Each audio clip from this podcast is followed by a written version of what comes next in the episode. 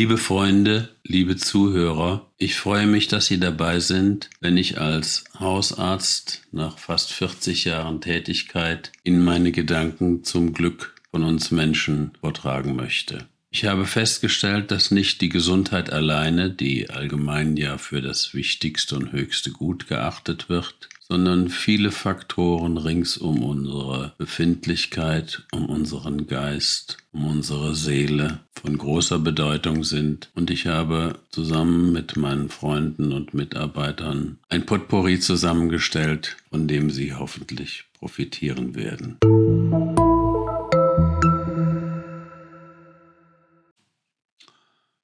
Ja, hallo, da bin ich wieder. Jetzt geht es um die weitere persönliche Geschichte meine persönliche Geschichte. Und zwar zunächst mal in glaubens-, spiritueller, religiöser Hinsicht.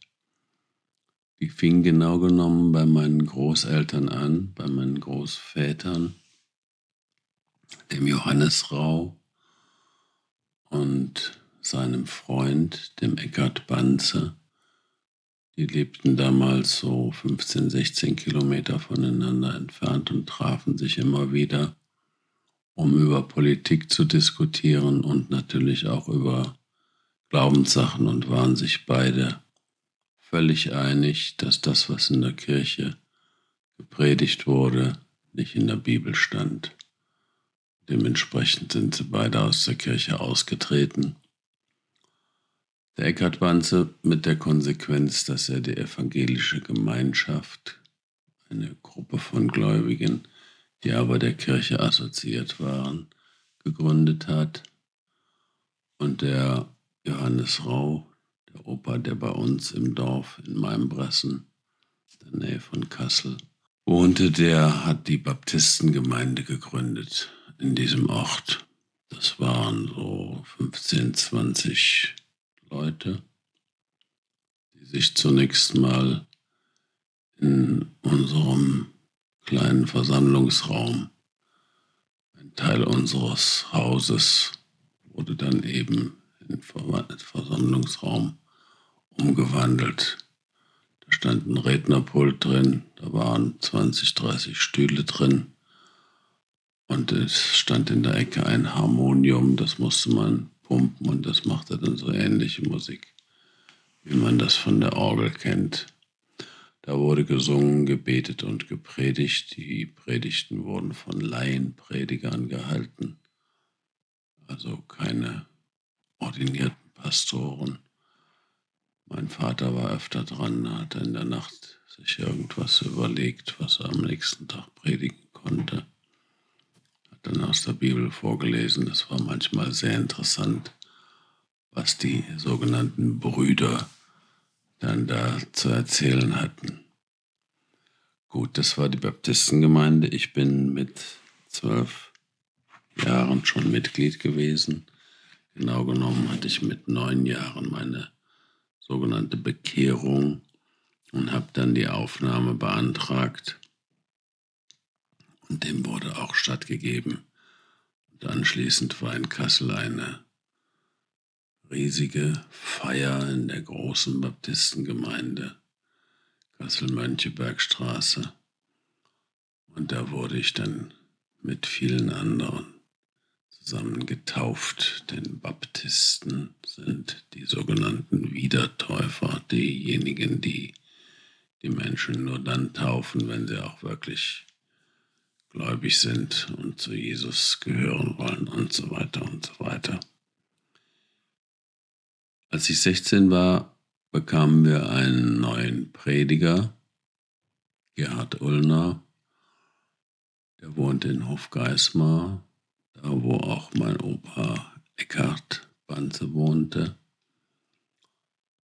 Und dieser Gerhard Ullner, der hat mich sozusagen entdeckt.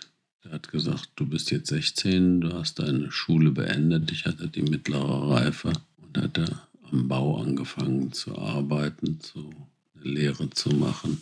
Und dann hat er gesagt, du gehst zum Jugendseminar nach Hamburg.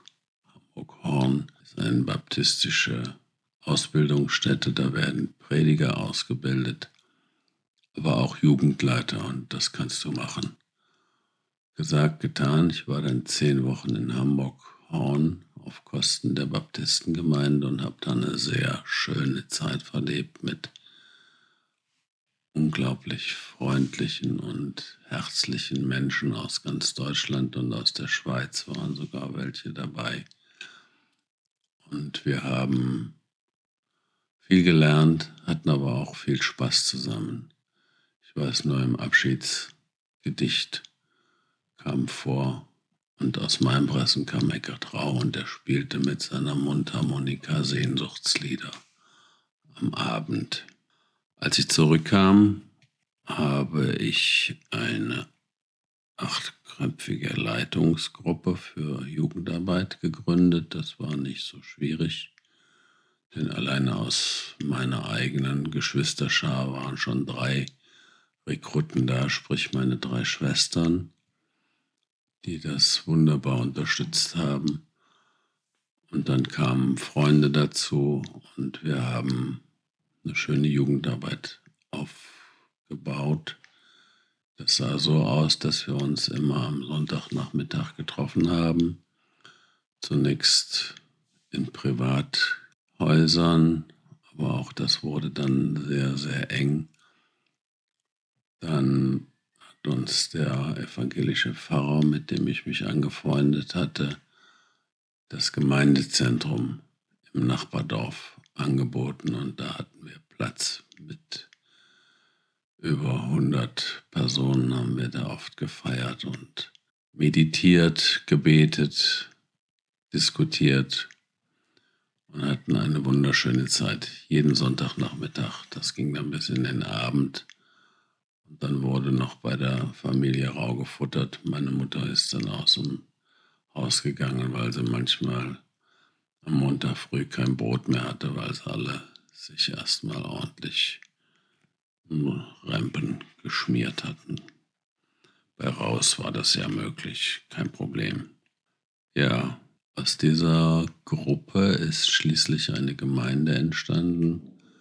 Eine Gemeinde, die erstaunlicherweise in den nunmehr 50 Jahren ihres Bestehens nie einen nachhaltigen Streit hatte. Es wurde alles diskutiert, genau wie bei uns damals. Aber wir hatten nie einen Streit, der, sagen wir mal, aus anderen Animositäten oder anderen Gefühlen und Konflikten kam.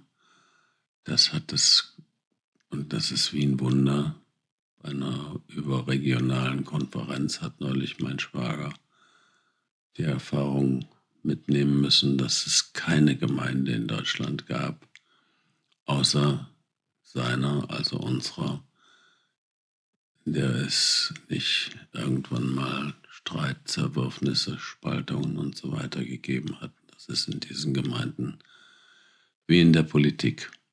Ja, ein schönes Ergebnis, eine schöne Zeit. Wir haben über Karl Marx, über Martin Luther King, John F. Kennedy, Nelson Mandela, aber auch über die Beatles und die Rolling Stones diskutiert, haben uns Musik von denen angehört und haben dann Stopp gesagt und haben gefragt, was bedeutet so ein Text. Nowhere man, please listen, you don't know what you are missing und so weiter. Das hat schon den einen oder anderen Kopf zum Nachdenken gebracht. Okay, so viel für heute.